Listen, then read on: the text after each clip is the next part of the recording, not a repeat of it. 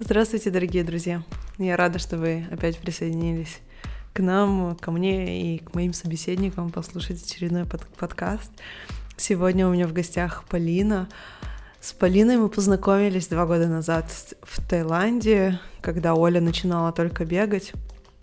Мы пробежали первые 10 э, километров, забег на 10 километров, и на этом наши пути разошлись. И после этого мы общались только виртуально, скорее обменивались лайками в Инстаграме. Я за ней очень пристально следила, она меня безумно вдохновляет. Это человек марафонец, мать троих детей, э, жена, она путешествует по миру, много где была, сторонник ЗОЖ, психолог, просто все атрибуты человека, который не может меня лично не вдохновлять. И я очень рада была с ней встретиться в Москве в свой последний визит, и она согласилась поговорить со мной под запись, э, быть э, гостьей в моем подкасте.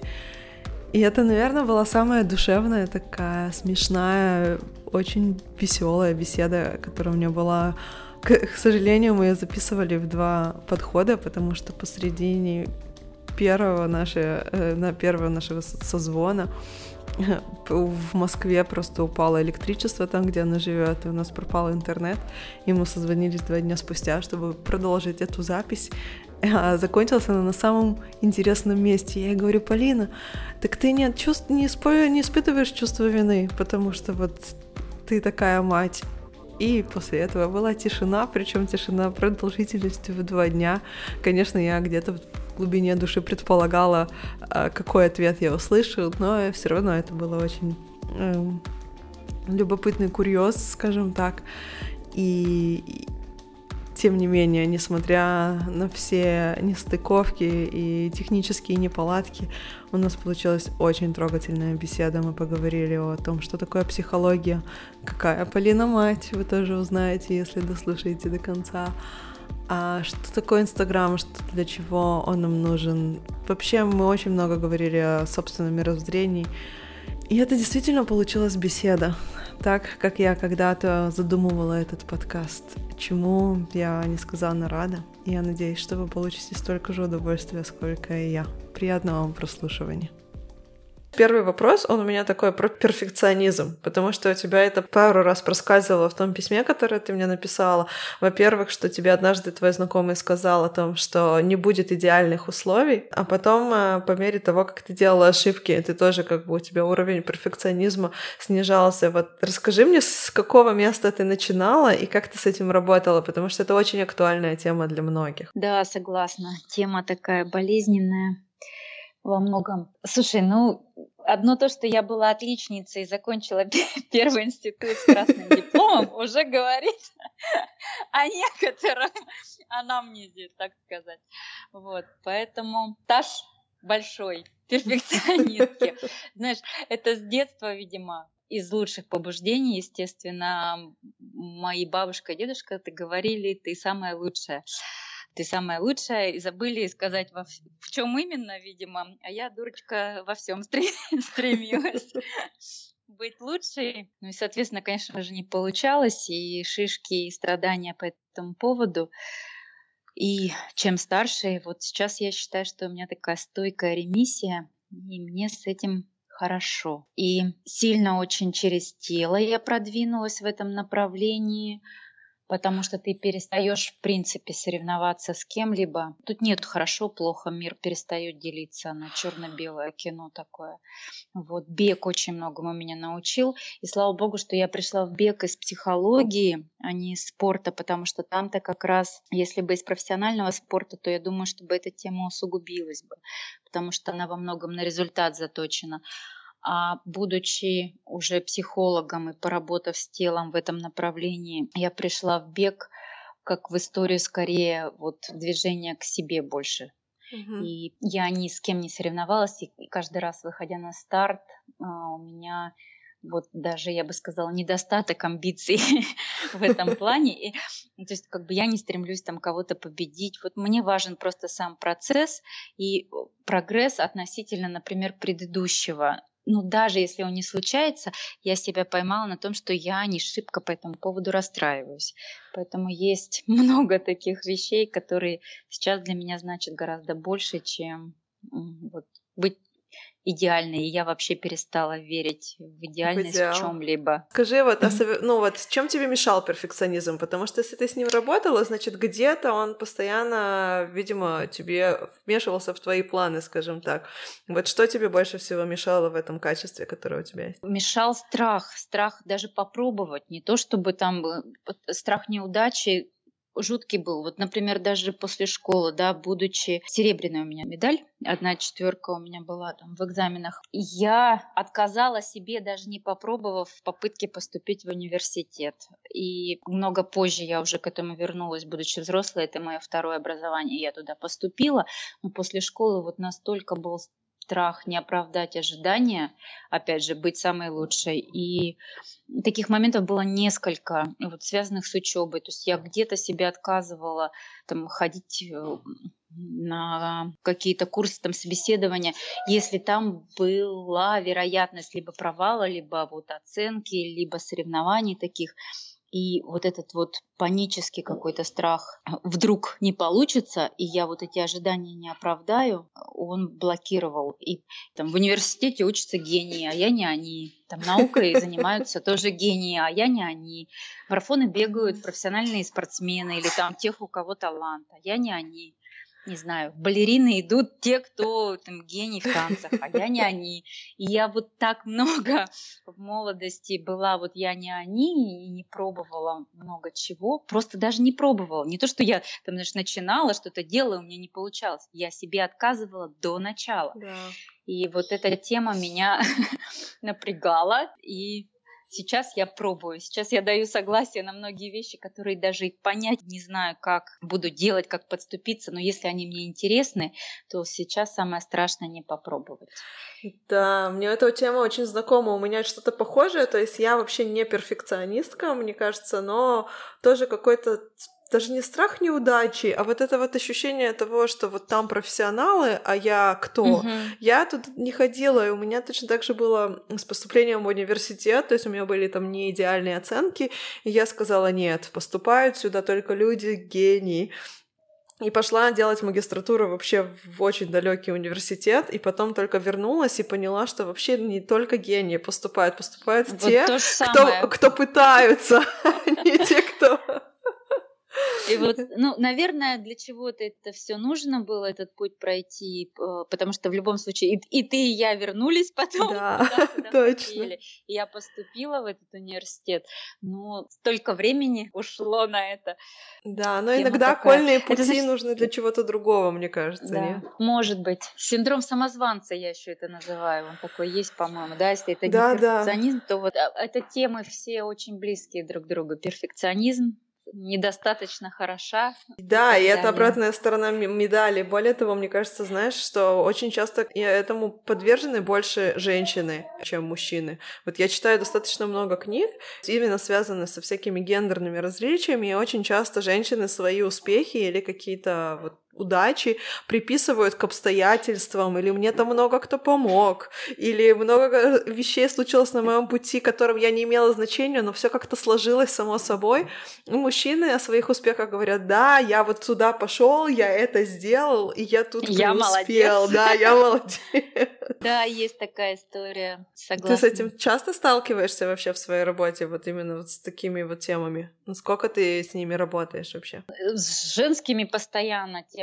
И так как, в общем и целом, сейчас я специализируюсь как раз в направлении, связанном вот со здоровым образом жизни, у нас с тобой очень близкие темы, да. Да, с, как бы с продвижением именно в этой стезе и обретением какого-то счастья, потому что сама знаешь, килограммы часто очень большие ожидания несут на себе, да, вот будут они, буду я счастливой, буду я достаточно хорошей там и так далее. Да. Поэтому тема перфекционизма очень актуальна. И в занятиях, кстати, вот она проявляется в тренировках. Э, вообще стратегии очень похожи. Если где-то, например, взять обучение, например, языку, то в общем и целом как-то адекватность присутствует, никто же не хочет сразу совершить революцию и заговорить вот с британским акцентом свободно, да, на, вот, на следующий день буквально. Все понимают, что это какой-то путь, некоторый такой процесс, вот, потребует усилий, времени, то вот почему-то в темах, связанных с телом, спортом, там, с похудением, надо революцию обязательно. То есть вот если сразу не получается, то все, я плохая. Да. А это не я плохая, это стратегия, возможно, не та. И тут не надо больше мотивации или больше воли. Тут надо немножко прислушаться к тому, что я делаю, почему я делаю, и, может быть, что-то поменять. Поэтому да. тут он как раз прогрессирует махровым таким цветом, мне кажется, у да, у него, у него много побочек, типа черно-белого мышления да, и очень да. много...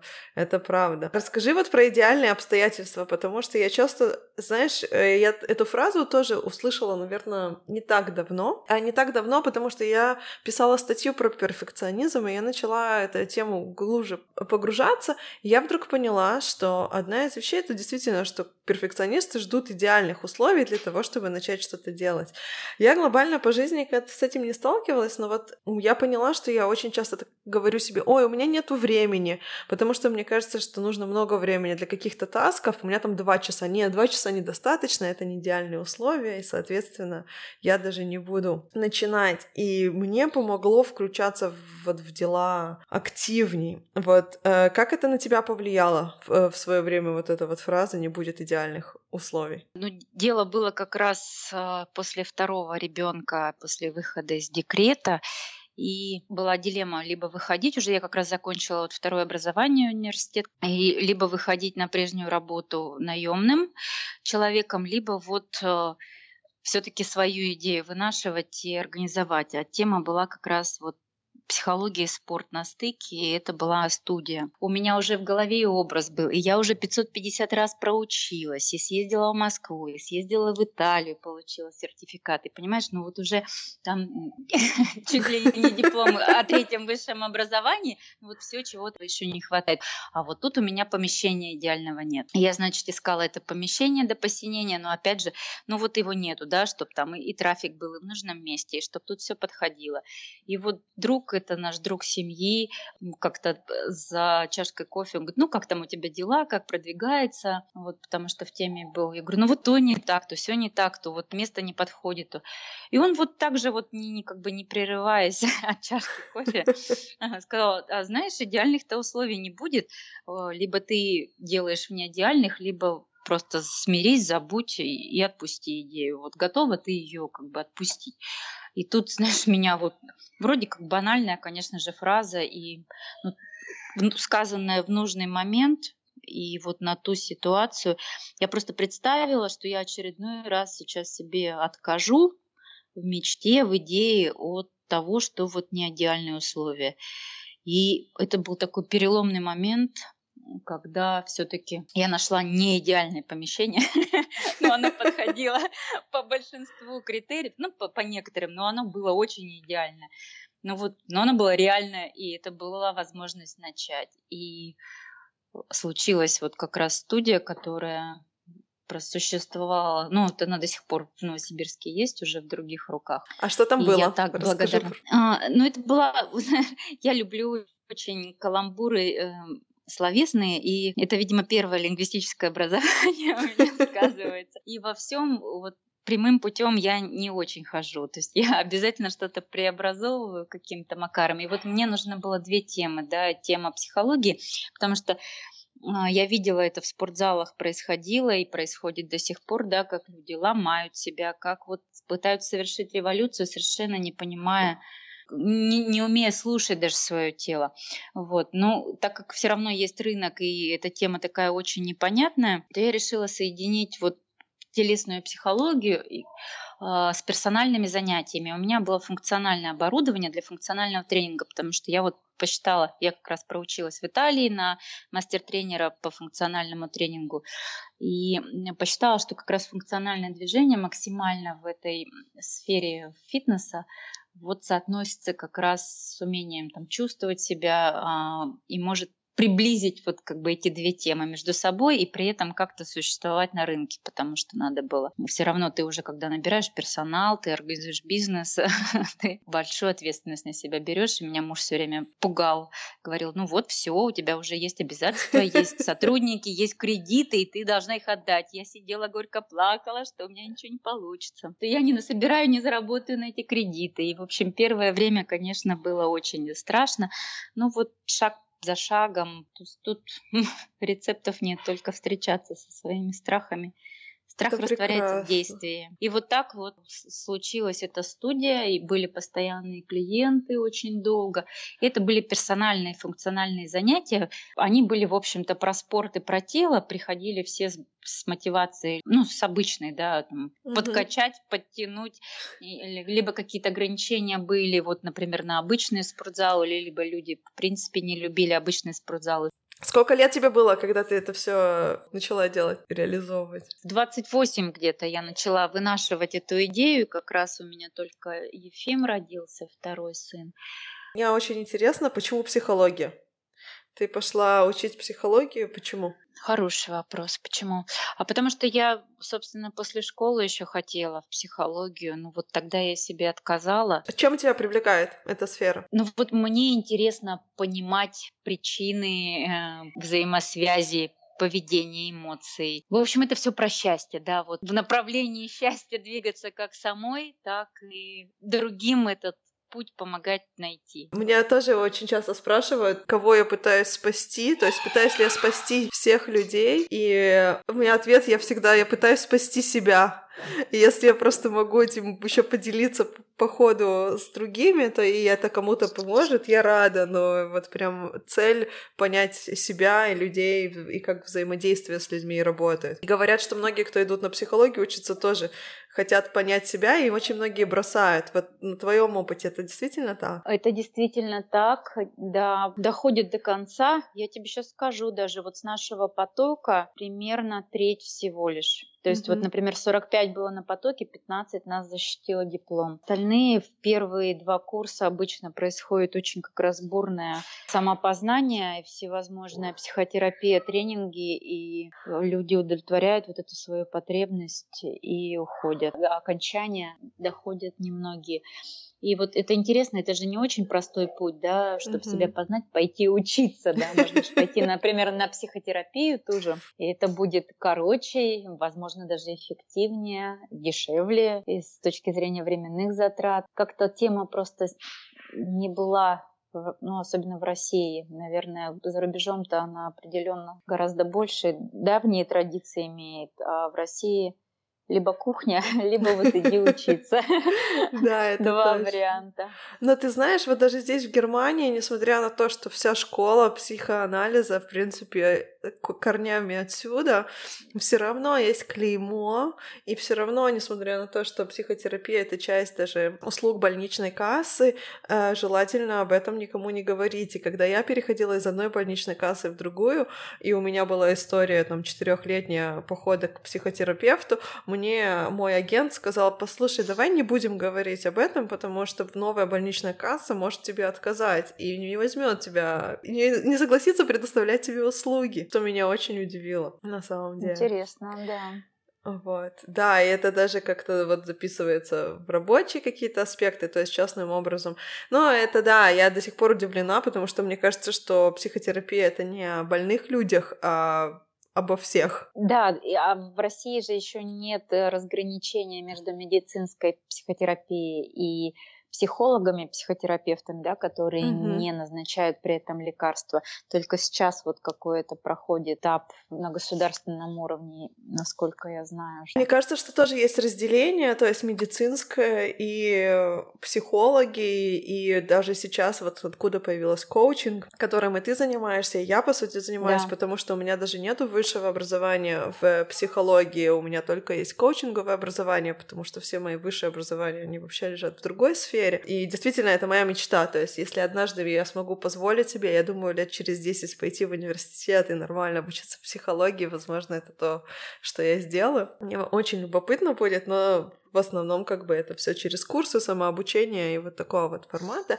И есть разделение вот в этом плане, то есть кто такой коуч, кто такой психолог, кто такой психотерапевт, и что им можно делать, и что нельзя каждому из них. Скажи мне, что ты считаешь делает хорошего психолога хорошим? То есть как ты это для себя определяешь? Сложная достаточно тема даже выбора для себя психолога, потому что тут связано много аспектов и профессионализм, и тема доверия, и некоторое совпадение. Для меня очень важен момент э, совпадения там, ценностей этических моментов, поэтому я шла уже к тем, только психотерапевтам, э, которых, а, ну, видишь, мне было проще, потому что я училась в универе, я их видела, например, а, там, на лекциях, я была у них там на тренингах, и прежде чем прийти в личную терапию, я уже знала, да, чем человек живет, насколько мы совпадаем там в ценностных ориентациях, а, в этических моментах, потому что есть психологи, которые тебя совершенно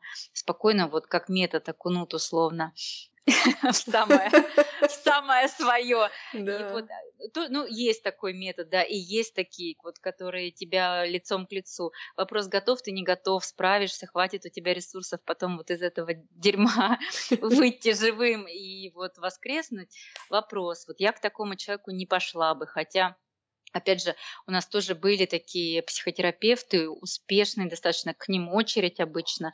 Но вот это надо понимать про себя, да, что ты готов, а что не готов. И когда, то есть психолог же, он тоже не Господь Бог, это некоторый угу. такой процесс э, разделения ответственности. И вот э, первая встреча очень важна в этом плане, как раз если ты заранее, например, человека не знаешь, а знаешь только по рекомендациям тех людей, которые ты доверяешь, ты уже прочитал какую-то информацию, понимаешь, что да, вот, наверное, можно попробовать, то первая встреча, она такая как раз для обсуждения там, принципов работы этических моментов, для обсуждения запроса и вот разделения как раз ответственности, где моя зона, где зона терапевта и, и вот заключение вот этого самого контракта. Если этот контракт не складывается по каким-то причинам, то продолжать не надо, надо дальше искать. Да. И на самом деле у меня примерно такое же отношение не, не только к психотерапевтам, и к врачам. Надо искать своих врачей. Врачи тоже не боги и да. тоже ошибаются. И тоже то, что они рекомендуют и как они это делают, во многом, особенно вот касательно там запретов на движение и прочих моментов, да, а, больше, много очень врачей вот просто перестраховаться, выписывать освобождение от физкультуры направо да. и налево. Правда же? Потому что сами, например, не двигаются. Поэтому а, я буду искать врача, который, например, сам двигается. И вот э, в этом плане тоже рекомендации, это что-то где-то посмотреть. Благо мы сейчас не в вакууме живем, да. и можно, в общем, узнать. И, и тоже про разделение ответственности, где я готова на себя взять где моя зона ответственности, а где врач, потому что ну, много вещей все-таки, вот что в психотерапии, что в лечении каких-то вещей, но это вот то, что ты делаешь уже после встречи. Да, Процесс я согласна. Терапия не прекращается. Мне еще кажется, это во многом о доверии себе. Потому что очень многие люди, кажется, вот он специалист, ну и что, что он мне не понравился? Кто-то сказал, что, может, он знает лучше, чем я. И это относится, я с тобой полностью согласна, и к врачам, и к терапевтам, и к психологам. То есть, наверное, он знает лучше, чем я. Это не важно, что я чувствую, что этот человек мне не нравится, что он мне не подходит, что его методы скорее делают мне хуже, чем лучше. Я ничего не понимаю. Он знает да. лучше, у него правильные бумажки. И я вот всегда призываю людей довериться своей интуиции, своему внутреннему знанию. И вот не нравится, не ходите к нему. Но это даже не важно, это не надо рационализировать и думать, что а вдруг я не прав, а вдруг это неправильно, а вдруг так не делают.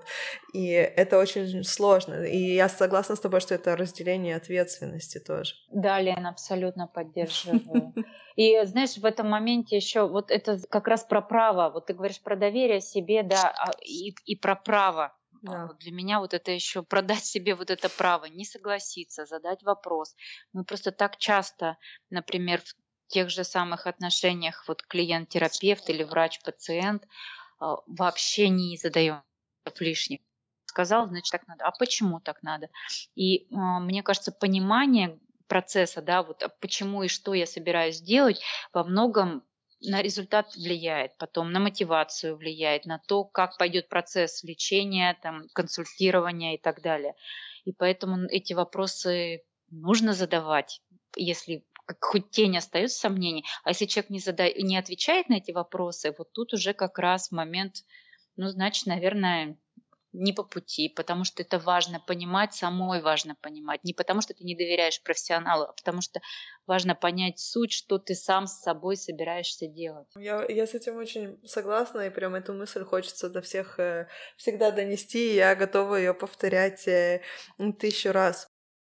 Я хотела спросить, мы с тобой познакомились, ну, мы с тобой познакомились в Таиланде, на самом деле, вот Оля нас познакомила, да, но основное да. наше знакомство, оно виртуально, и твой Инстаграм меня бесконечно вдохновляет, и ты его посвятила вот здоровому образу жизни и во многом бегу тоже. Почему вот выбор пал туда? Как ты решила, что вот эта тема? Потому что действительно ты такой интересный многосторонний человек, у тебя там, знаешь, некоторые мамы троих детей посвящают все, все свои там посты тому, как они воспитывают детей или как они их кормят. А у тебя очень специфическая направленность. Вот как ты ее выбрала? Давай я начну, наверное, пожалуй, с того, что я, я какая я мама, да, и это, наверное, во многом положит, объяснит, вернее, ситуацию с выбором. То есть я с детьми я никогда не жила ради детей, не буду жить ради детей. Дети просто вместе. Каждый из них в свое время был очень желанен и, долгожданен. Но сама идея о том, что вот с появлением детей заканчиваюсь я, или там мои интересы, или я что-то должна прекратить делать, вызывает у меня массу протеста. И слава богу, меня никто не заставляет это делать, поэтому вот как бы моя часть вот, внутренняя, все мои интересы, то, что для меня важно, то, что, то, что ценности, да, вот как бы тема развития, то есть мне очень важно учиться, да, мне, мне важно реализовываться и, э, в других направлениях помимо материнства. А вот материнство, ну вот эта часть меня, безусловно, но она как бы вот она такая рядом стоящая, и она не перекрывает никогда и не перекрывала угу. никогда мои интересы. То есть я не превращаюсь ни в жену, ни в маму. Ну вот, как бы, знаешь, иногда бывает, вот и там, не знаю, статус условно в том же Инстаграме, да, счастливая жена и мама. Я никогда в жизни даже не смогу подумать про себя так, не потому что я не счастная жена вот, или там несчастливая мама, я у себя на первом месте всегда. Вот как бы, знаешь, возможно, это звучит эгоистично, но ну вот так. И я просто понимаю, если я буду сама себе горло наступать, то это скажется потом как раз на всех моих близких, и я сделаю хуже всем. Поэтому, знаешь, это такая забота скорее, не только о себе, а о своих близких, потому что счастливая, реализованная я, счастье в семье. Вот примерно такая у меня позиция. Ну да, это примерно, знаешь, как э, когда в самолете говорят сначала маску себе, а потом всем остальным. Да, как... вот это, знаешь, про, про экологичность, наверное, вот такую внутреннюю. Ну, мне важно не терять себя при этом, не растворяться ни в ком, ни в чем. Уж не знаю, как так сложилось, вот оно так сложилось. Ты когда-нибудь испытывала чувство вины по этому поводу? А, знаешь, оно было. Было, но прошло. Тоже в стойкой ремиссии.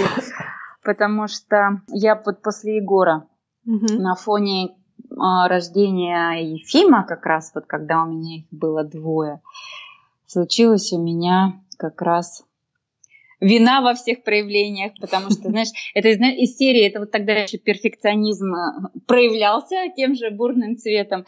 И вот все, что первый раз у меня не получилось, я второй раз пыталась сделать идеально и упивалась виной за то, что первый раз я была не идеальна. В общем, это привело меня в итоге как раз в психотерапию, одно из направлений работы. Поняла, что я в любом случае буду портить детей так, как умею только я. Это уже много лет ни в каких проявлениях. Тьфу-тьфу-тьфу. Это, ну я да, и мне кажется, что виной... это не, прояв... не, пов... не возвращается. А, ну, я надеюсь, да, такая вот очень... Когда попробуешь жить по-другому, когда основа другая для отношений с собой и с миром, туда возвращаться уже ну никак вообще не тянет. Не, не то, что не получается, ну и не получается, и не тянет, и в общем, ты уже попробовал другой способ, уже невозможно. Да. И да. это, и это радует. Да, это, это прям есть такие кнопочки, которые прям выключаются. Мне кажется, я даже писала об этом, о том, что я очень много думала о том, что обо мне подумают и что обо мне скажут. И в какой-то момент я просто поняла, что все думают только о себе. И столько, да. сколько я о себе думаю, никто обо мне не думает. И, и, это, и это так меня вдруг освободило, я перестала вообще думать, что обо мне кто-то что думает. То есть я живу с установкой, что обо мне никто не думает. Это так освобождает. Это так... Слушай, вот на этот случай у меня тоже два припасено примера таких, вот один из которых для меня тоже был очень освобождающим. Один из них был как раз во время учебы психологии много практики, и вот когда уже ты сам пробуешь, тренер стоит вести группу э, терапевтическую, и это было вот одно из практических занятий, когда я была в роли тренера, ведущего группы терапевтической, и очень переживала, кто что подумал. Кто-то зевнул, это потому что скучно. Кто-то там что-то отвернулся, это потому что неинтересно. Или там еще что-то. И вот э, когда мы начали разбирать процесс, э, моя преподаватель сказала вот просто гениальную фразу, которая мне запала на всю жизнь. Она сказала, знаешь что, мир вокруг тебя не крутится, просто у человека актуализировались его личные потребности. То есть кто-то писить захотел, кто-то не выспался, а кто-то еще что-то. Вообще к тебе все это не имеет, может, никакого отношения. И для меня это тоже было таким очень освобождающим опытом и открытием, и мне понравилась эта мысль, я ее думаю периодически. И также, знаешь, бегом у меня тоже многие, ой, меня подумают, что я там бегу как пенсионерка или кривокосая. Mm-hmm. Я говорю, слушайте, вот если даже про вас кто-то подумает, это будет миля секунды вообще, и про вас забудут. Готова ли ты вообще отказаться, там, не знаю, от того, чтобы бегать, пробовать, просто от того, что кто-то долю секунды о тебе что-либо вообще подумал. То есть, ну, это же такая, да. кажется, ерунда же. Для меня, и... да, сейчас я бегаю как старушенца на низком пульсе, поверь мне, с э, темпом, там, не знаю, 10 минут километр, то есть я хожу быстрее, и я вообще просто, мне все равно, кто что думает. Думает. И это так классно. Мне это очень нравится. Да, ну то есть не то, чтобы у меня такой, знаешь, стопроцентный к этому иммунитет, но процентов на 90 точно, как бы, если ну, я уже да, переживаю, да. то только из-за каких-то близких людей, а не из-за общей э, массы, потому что вообще всем, всем не понравишься. Я на самом деле, мы вообще к э, вопросу о материнстве тогда пришли через вопрос о, об Инстаграме, то есть как так а, получилось, а, да, что точно. у тебя вот была тема такая, ты сказала, давай я сначала расскажу, какая я мать. Вот. Ну вот, э... да, что я далеко не идеальная мать, поэтому я и не пишу все время о детях, а потому что, в общем, живу не ради детей, а просто дети со мной получились и живут вместе. Я на самом деле никогда не представляла, что я буду, или не планировала, знаешь, как бывает там, что вот у меня будет столько-то детей, я хочу большую семью. Я никогда вообще в жизни об этом не думала и не представляла, что у меня будет три мальчика. И, в общем, я сейчас иногда... Нет, то есть я понимаю, я в адеквате, что это мои дети, да, но такое ощущение вот как-то, что... Я не знаю даже, как это объяснить, что вот да, я в этом участвовала сознательно, очень нравится, но при этом как будто я как проводник, что ли. Ну вот я не знаю, Лен, как это объяснить, но да. я не ощущаю себя вот как бы хозяйкой положения да. вот этого, да, что это не особо моя заслуга. Это здорово. Не знаю, как объяснить. Вот Я на самом деле, да, хотела тебя об этом много пораспрашивать, но ты уже на многие вопросы ответила, потому что для меня тоже, вот, ну, у всех разные мотивации, да, для детей, и у меня, понятное дело, еще нету, но вот как бы если они у меня будут, то моя такая мотивация, знаешь, это как бы, наверное, во всем, чем я сейчас занимаюсь, это любопытство. Вот какие они будут, с какими они вырастут. Mm-hmm, То есть я не, у меня нет ощущения того, что я там могу как-то их слепить, воспитать. Вот э, у меня тоже этого нет ощущения, хотя они у меня есть, эти дети, понимаешь? И они такие разные. А, помнишь, я тебе писала как раз про то, что как у одних родителей получаются такие разные дети. Да. И я вот понимаю, что, ну, в общем-то, конечно, и мы разные в каждый период рождения, безусловно, не наблюдать и быть частью этого и ну, как бы и частью, и со стороны наблюдать, да, что не очень-то от тебя многие процессы Много. зависят.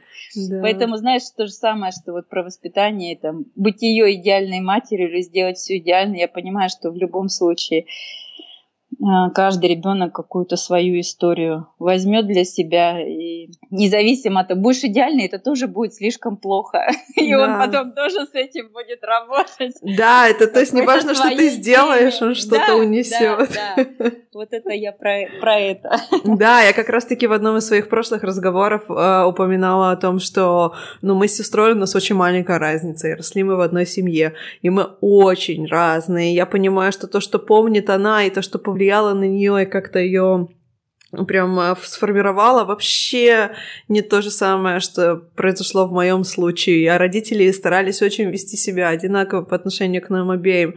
Поэтому каждый из нас просто был заточен на то, чтобы взять что-то свое и Свое, да, да. Такая вещь. Нужно, ну, то есть не переоценивать собственную значимость, не значит, что пускать все на самотек, но точно как бы не думать, что точно. можно. Вот ты сформулировала то, что то, что у меня крутилось, действительно. Это вот как раз, да, не переоценивать свои возможности в данном случае, понимать свою зону ответственности, а остальное да. с радостью присутствовать. Ну, меня вдохновляет твой пример такого, потому что, знаешь, теоретикам очень легко быть, а потом на практике все как-то получается по-разному. И я много теоретиков видела, которые превращались в квочек и, ну, все, по-всякому, да. Вот, поэтому твой пример меня в этом плане очень сильно вдохновляет, что можно, что можно имея детей остаться в таком адекватном состоянии. Да, можно, можно. Это здорово. Расскажи мне про свой Инстаграм, вот про почему бег. Ты же э, в основном как бы вот проводишь там ЗОЖ-марафоны и э, много рассказываешь про бег. То есть э, это потому, что эта тема у тебя такая самая насущная, или ты их как бы намеренно выбираешь, вот у тебя есть какой-то план, или вот как ты вообще подходишь ко всему этому вопросу? Я эту тему изучала в плане mm-hmm. того, что как, какой же путь мне выбрать, да, и вот и пробовала я и с планом, и с контентом, и это не моя история в Инстаграме. То есть я либо пишу вот вдохновенно и по любви, либо никак. И следовать плану вот в некоторых там навязанных рамках не могу, не могу вылизывать и делать там красивые таблички с фото и, и так далее. Вот, в общем, я решила тут идти за собой, а тема эта мне, да, интересна, но как бы я все равно стараюсь эм, соблюсти некий баланс между интересом собственным, то есть мне важно, чтобы мне нравилось то, что я делаю, да, и чтобы был отклик, ну, то есть вот ценность полезности для меня она тоже имеет значение.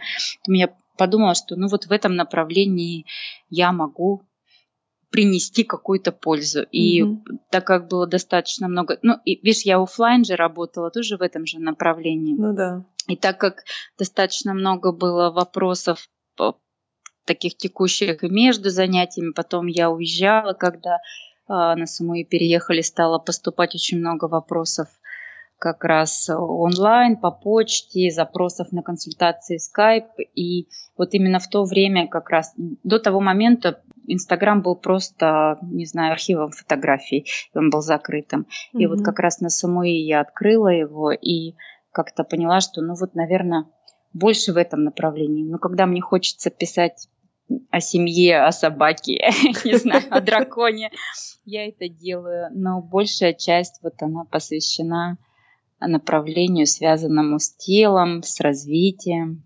с мотивацией, со страстями по мотивации бесконечными. Да, это всегда а, тема актуальна. Актуальная, да. И, ну вот это связано как раз с неким таким балансом личного интереса и желание быть полезной. Вот ну, из того, что ты рассказываешь, так. получается, что частично это было, ну, не то, что вынуждено, но это как бы случилось вроде как само по себе, потому что ты была далеко, то есть самуи живого контакта, он, он ограничен, он есть, Ничего. но... Угу. И он ограничен, и тогда, когда начинаешь искать пути, то тогда вот у тебя просто получился Инстаграм, да, я это правильно понимаю? частично так было, да, я следовала, собственно, за ну, как бы в некоторой реальности, в которой была, и вот появилась такая возможность, появился такой запрос, и стало интересно в этом направлении. Попробовала и, и затянула. Вот так.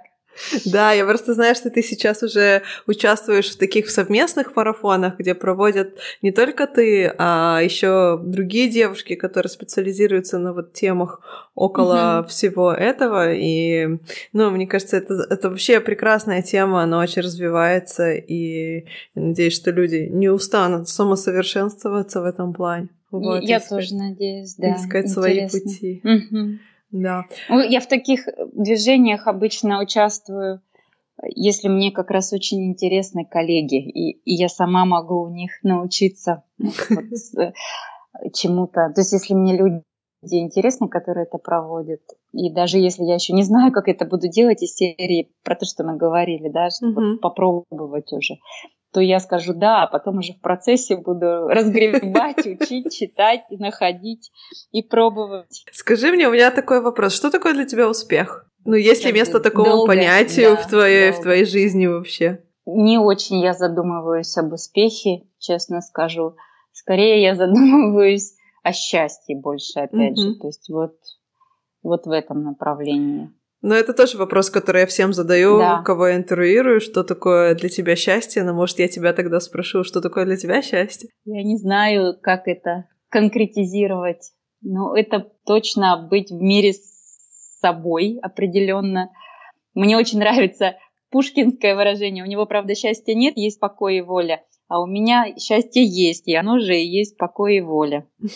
А, вот как как некоторая свобода выбора, принятие ответственности. Это делать то, что тебе нравится. Да. Это жить, как ты хочешь, с теми, с кем хочешь. И, в общем, осознанной по любви. Вот это, если очень кратко. Да, ну вот смотри, э, тогда я, я все-таки хочу копнуть глубже. Вот ты говоришь, жить как ты хочешь, с тем, как ты хочешь. Но мы же не живем в вакууме, да, то есть вокруг нас есть люди, с которыми мы взаимодействуем, под которых нам надо подстраиваться или им под нас подстраиваться. То есть есть какой-то компромисс, может быть, потому что невозможно получить все так, как ты хочешь. И вот где эта грань для тебя происходит? Ну, то есть, то есть ты же не можешь сказать, что я всегда делаю только то, что я хочу. Все-таки у каждого из нас есть какие-то обязательства. Безусловно, Лен.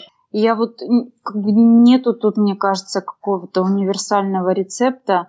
Главное, наверное, не наступать в главных вещах, в таких вот ценностных, жизнеопределяющих себе на горло. Иначе это потом выльется в очень неприятные вещи и для себя, и для отношений, и для других, с кем ты. В общем, я жертвы ни в каких, если мы говорим о мирной mm-hmm. жизни, ни в каких вариациях не приемлю, потому что они дорого обходятся и тем, кто эти жертвы совершает, и, и тем, ради кого эти жертвы совершаются. Поэтому, а все остальное, вот если, ну, опять же, что-то может быть на этапе, не знаю, выбора, ну, бывает и совпадаешь с человеком, и, и замечательно, а бывает не совпадаешь, но дальше это выбор, и что-то нужно тебе с этим человеком взаимодействовать как-то или нет. А, ну, то есть это тоже про, про выбор. А если уж вы понимаете, что вам по пути, хотите быть вместе, ну, какие-то мелочи жизненные, безусловно. В общем, все мы решаем в процессе. Вот ключевые вещи. Мне кажется, главное совпадать по ценностям, будь то в отношениях, в работе. Наверное, вот так, Лен. Не знаю, да. как по-другому объяснить. Я знаю, что еще вот ты мне... Я один из вопросов, который я тебе задавала, это было, о чем ты мечтаешь. И ты можешь рассказать вот эту историю, которую ты мне писала? Про мечты. Это было очень давно. И мне было 18 лет, и я тогда была на Кипре. Какие-то были, по-моему, англоязычные курсы там повышения. Ну, в общем, это лагерь был англоязычный.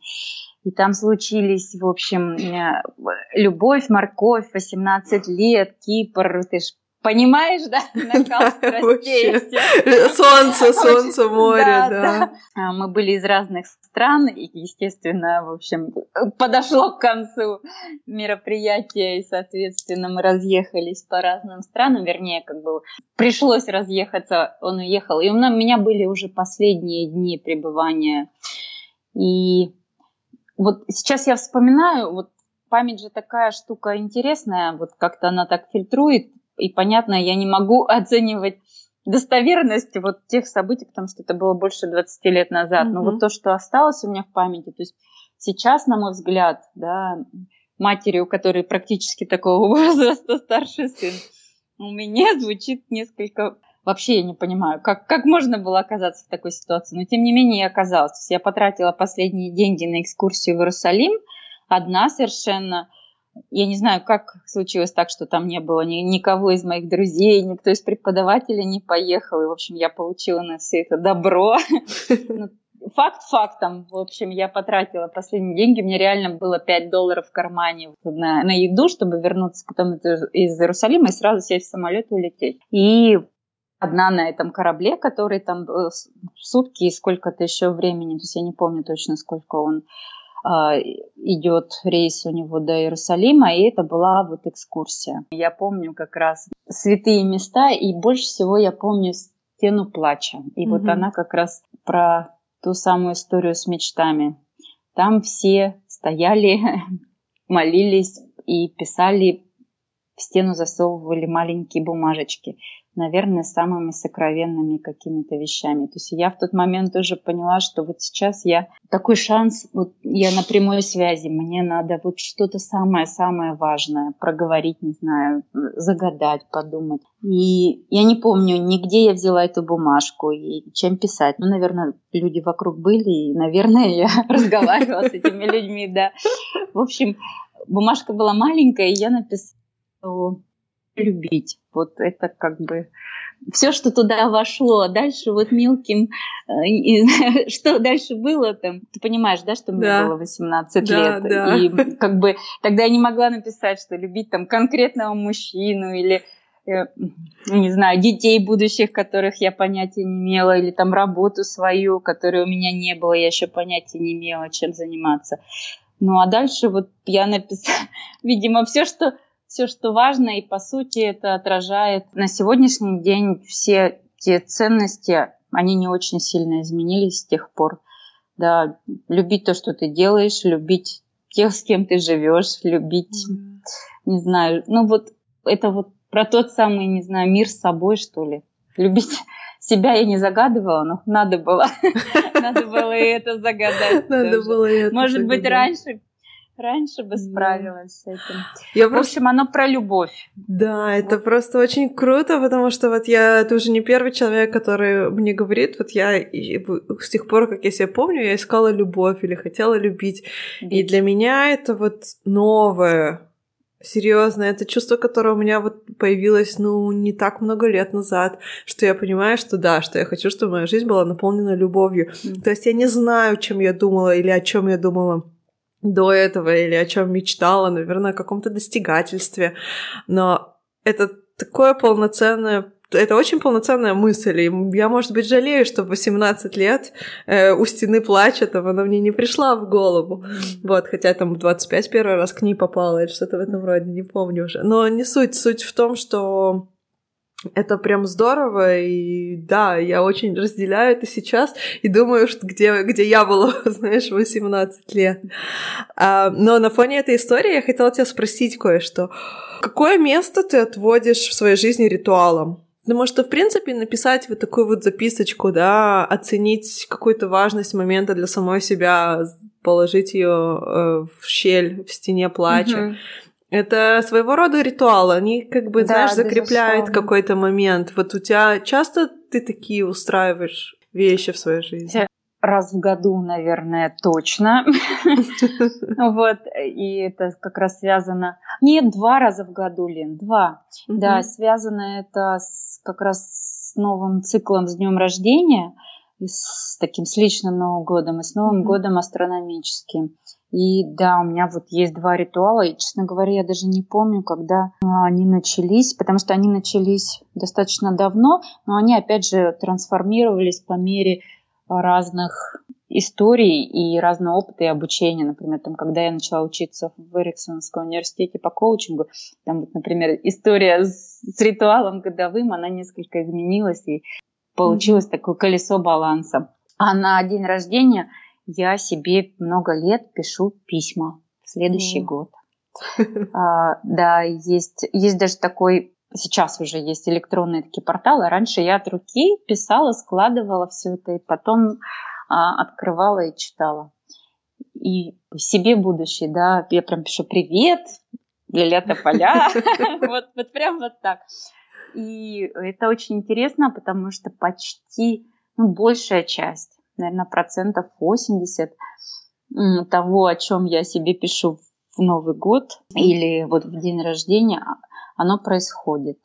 И я не верю во все эти тучи разведи руками, вот там, не знаю, на, наклей на потолок, медитируй, и на нее визуализируй. Угу. То есть я понимаю, как это работает. Ну, как бы помимо, без действий это в любом случае работать конечно, не будет. Конечно. Вот, да. Ну, сами ритуалы знаковые какие-то, да, я делаю. Это здорово. Такие. Да, у меня, наверное, ритуалов не так много, скорее символика какая-то. То есть, вы знаешь, как я сейчас побегу первый марафон в свой день рождения. Вот такие Ой, это тоже круто, да. Мне сорокалетие хотелось как раз тоже приурочить. Я искала вот как раз ультру близкую к сорокалетию, чтобы вот как бы в новый цикл а, зайти туда. Ой, я уже тысячу раз по пожалела, что я это, в это ввязалась. Честно тебе скажу, это просто сейчас вот я к этому всему тренируюсь. Это прям тяжело. Я знаю, что я буду радоваться, что я это сделаю, но я, мне кажется, вот, знаешь, не думала, как это все будет. И я, с одной стороны, рада, что я в это вписалась, потому что я бы уже тысячу раз бросила из-за того, что это так тяжело, и я знаю, как я буду да. радоваться, когда угу. я пробегу. А с другой стороны, я думаю, надо было обдумать это серьезней. Вот, и это такие смешанные чувства. Но это я просто сейчас поделилась с тобой своей болью, потому что очень у меня так сейчас это актуально, скажем так. Очень отзывается, Лен, потому что примерно в это же время я как раз тренировалась. Вот в Нью... у, тебя же тоже Нью-Йорк первый да, был, да, в Нью-Йорк. Да, и у меня тоже Нью-Йорк был. Нью-Йорк был первым моим. Как раз в это время были самые длинные тренировки, и у меня тоже были очень смешанные чувства. Я на первой длинной, или это уже там не первая была, ну вот когда они уже после, там, к 30 приближаются, я каждый раз думала, боже мой, я здесь вот ну, настолько тяжело, и вообще, а что же будет там, да, и как, если я здесь никак, то как там, и столько неизвестности, столько смешанных таких чувств. Но я не пожалела, Лена, ни на секунду, что в это во все ввязалась. И уверена, что ты тоже не пожалеешь. Ты просто пересмотришь потом эти чувства. Да, они очень болезненные, очень разные. И мне кажется, очень интересно их прожить тоже сейчас, а потом на них посмотреть через призму нового опыта. Да, ты знаешь, вот это, наверное, одна из причин, почему я люблю иногда ставить цели. То есть я не очень часто это делаю, а я, в принципе, очень люблю жить в потоке и ловить поток и смотреть, куда меня несет и как меня заворачивает. Но одна из причин, почему иногда я люблю ставить цели, потому что ты подписываешься на преодоление. То есть она у mm-hmm. тебя уже есть, и ты не можешь соскочить. Вот хочется, не хочется. Ты просто настолько заряжаешься тем, что это просто надо делать делать. Это дисциплина, тут нету места эмоциям, потому что ты уже подписался. Потом можешь делать все, что ты хочешь, но вот бросать это просто не вариант. Да, знаешь, у марафонцев есть же вот это ДНФ is not an option. Вот, как бы не за... вот, это действительно уже не рассматриваешь как опция, и ты живешь во всех этих и чувствах, и боли, и ты начинаешь на это немножко по-другому смотреть. И это очень интересный опыт. Да, это очень интересно. А ты вообще склонна отставить цели? А, я тоже больше потоковый, и у меня даже есть такая присказка семейная. Муж у меня очень такой целеустремленный, направленный, прагматичный, у него все по полочкам. И вот когда он меня пытается построить, я говорю, если ты хочешь, чтобы я ничего не сделала, просто начни на меня давить. И, в общем, ты добьешься своего.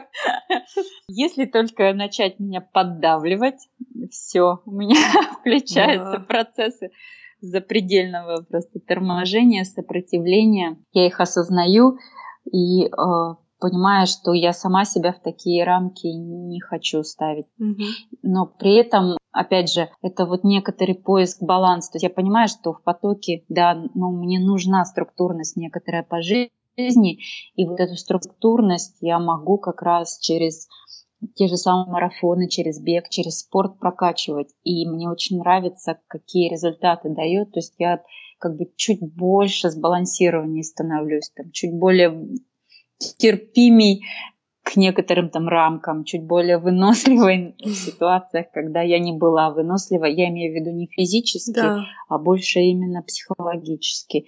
Мне это очень нравится, и это одна из историй, почему длинные дистанции, несмотря на то, что у меня тоже не очень однозначные отношения, и у меня нет амбиций при этом спортивных, да, но я иду на это сознательно, потому что мне нравится как это влияет на мою жизнь в других сферах очень сильно. Ну, это прям, это прям так и есть. Я, знаешь, на длинных дистанциях знакомлюсь с ловушками собственного мозга. Потому что так как да. начинает тебя уговаривать, что все, это просто невероятно. И в тот момент, когда все это успокаивается и утихомиривается, это тоже потрясающе, когда ты просто понимаешь, что их столько. И в повседневной жизни они тоже работают. То есть каждый раз, когда мы сталкиваемся с трудностями, начинается вот это вот «нет, это не туда, может, тебе это вообще не надо, и зачем uh-huh. ты туда лезешь?» И когда ты вот в беге познакомился со всем это, это тарабарщина вот этим вот постоянным радио, которое играет в голове. И, и ты понимаешь, что это просто все как бы отмазки, отвлеч... отвлечения какие-то, просто намерение тебя Да, что можно пути. послушать, да. но при этом не обязательно следовать этому. Это интересно. Это знаешь, как випаса, но только в динамике. Да. Там ты очень, мне кажется, похоже. Но я випасану не проходила, но как опыт тех, кто рассказывал, как раз вот это постоянное кино в голове, да. наблюдение. Да-да, у меня тоже подруга сейчас вернулась из Випассаны и рассказывала примерно то же самое. Мне на самом деле очень любопытно сделать, и как-нибудь я обязательно это сделаю. Я уже почти к этому созрела. Мне тоже. У меня прям даже корыстное такое желание. Я тоже очень хочу. А, я просто все время с детьми. Я жду, когда я смогу их на, вот, на достаточное время оставить. Поэтому да. я тоже очень хочу. Большие надежды у меня на пенсию. Подожди, у тебя дети вырастут до того, как ты на пенсию выйдешь, так что я думаю, что ты еще успеешь до. Видишь, до пенсии, надеюсь, до пенсии, да. да. Да, у меня прям корыстное такое желание, потому что хочется дигитального детокса. И это прям, знаешь, вынужденный будет такое mm. погружение. Я его очень боюсь тоже. Мне прям, с одной стороны, интересно, а с другой стороны, очень страшно столкнуться с собственным сознанием. И вот это сочетание страшно интересно. И любопытно, да. Оно уже, да когда страшно сочетается с интересным, становится страшно интересно. Хочу тебя поблагодарить очень-очень за твое время и за твою открытость. Это был такой веселый разговор. Мне тоже очень приятно, и я рада. Да, спасибо большое.